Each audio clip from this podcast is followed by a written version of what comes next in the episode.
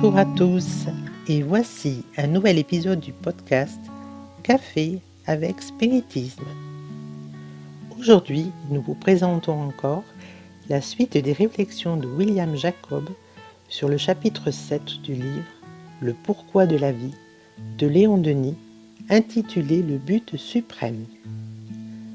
Dans le troisième paragraphe, nous trouverons l'extrait suivant qui nous semble être l'un des plus beaux de ce livre. Vois-tu dans les cieux splendides ces astres flamboyants, ces soleils innombrables entraînant dans leur évolution prodigieuse de brillants cortèges de planètes? Que de siècles accumulés n'a-t-il pas fallu pour les former? Que de siècles ne faudra-t-il pas pour les dissoudre? Eh bien, un jour viendra où tous ces feux seront éteints, où tous ces mondes gigantesques s'évanouiront pour faire place à des globes nouveaux, à d'autres familles d'astres émergeant des profondeurs. Rien de ce que tu vois aujourd'hui ne sera plus. Le vent des espaces aura à jamais balayé la poussière de ces mondes usés. Mais toi, tu vivras toujours, poursuivant ta marche éternelle au sein d'une création sans cesse renouvelée. Que seront alors pour ton âme épurée, agrandie, les ombres et les soucis du présent? Accidents éphémères de notre course, ils ne laisseront plus au fond de notre mémoire que de tristes ou de doux souvenirs. Devant les horizons infinis de l'immortalité, les maux du présent, les épreuves subies, seront comme un nuage fugitif au milieu d'un ciel serein.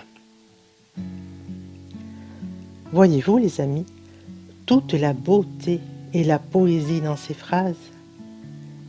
Léon Denis nous propose de regarder l'univers extérieur afin d'apprendre à valoriser l'univers intérieur que chacun porte en soi-même. En même temps qu'il attire l'attention sur notre petitesse face à l'immensité de l'espace, il nous montre que nous sommes plus grands que tout ce que nous voyons parce que nous avons quelque chose de spécial qui est l'immortalité.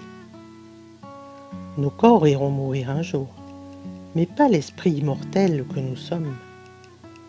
Le soleil qui nous réchauffe et permet la vie sur notre planète se terminera dans quelques milliards d'années mais pas nous, ni ceux que nous aimons. Cela est très fort et réconfortant, non seulement pour mieux faire face à notre propre peur de la fin de la vie, ce que nous appelons la mort, mais aussi pour apaiser notre cœur, souvent en détresse à cause de l'idée que nos proches décédés n'existent plus.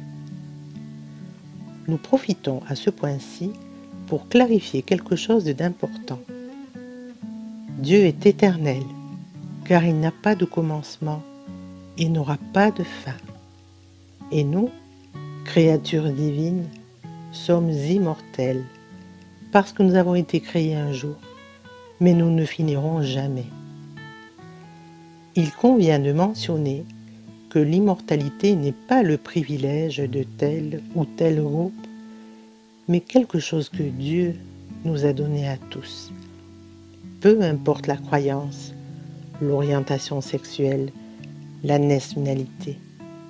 Nous tous, sans exception, sommes immortels et notre destinée, heureuse ou non, dépend de la façon dont nous nous comportons tout au long des incarnations, de sorte que, à chacun, sera donné selon ses œuvres. Et puis, dans le quatrième paragraphe, l'apôtre du spiritisme nous invite à considérer les choses de la terre à leur juste valeur. Ne les méprisez pas, ni ne vous attachez pas trop à eux. Mesure donc à leur juste valeur les choses de la terre. Ne les dédaigne pas sans doute, car elles sont nécessaires à ton progrès, et ta mission est de contribuer à leur perfectionnement en te perfectionnant toi-même. Mais n'y attache pas exclusivement ton âme et recherche avant tout les enseignements qu'elles contiennent. Par eux, tu comprendras que le but de la vie n'est ni la jouissance, ni le bonheur, mais plutôt au moyen du travail, de l'étude et de l'accomplissement du devoir, le développement de cette âme, de cette personnalité que tu retrouveras au-delà de la tombe, telle que tu l'auras façonnée toi-même dans le cours de ton existence terrestre. Beaucoup de paix à tous et rendez-vous au prochain Café avec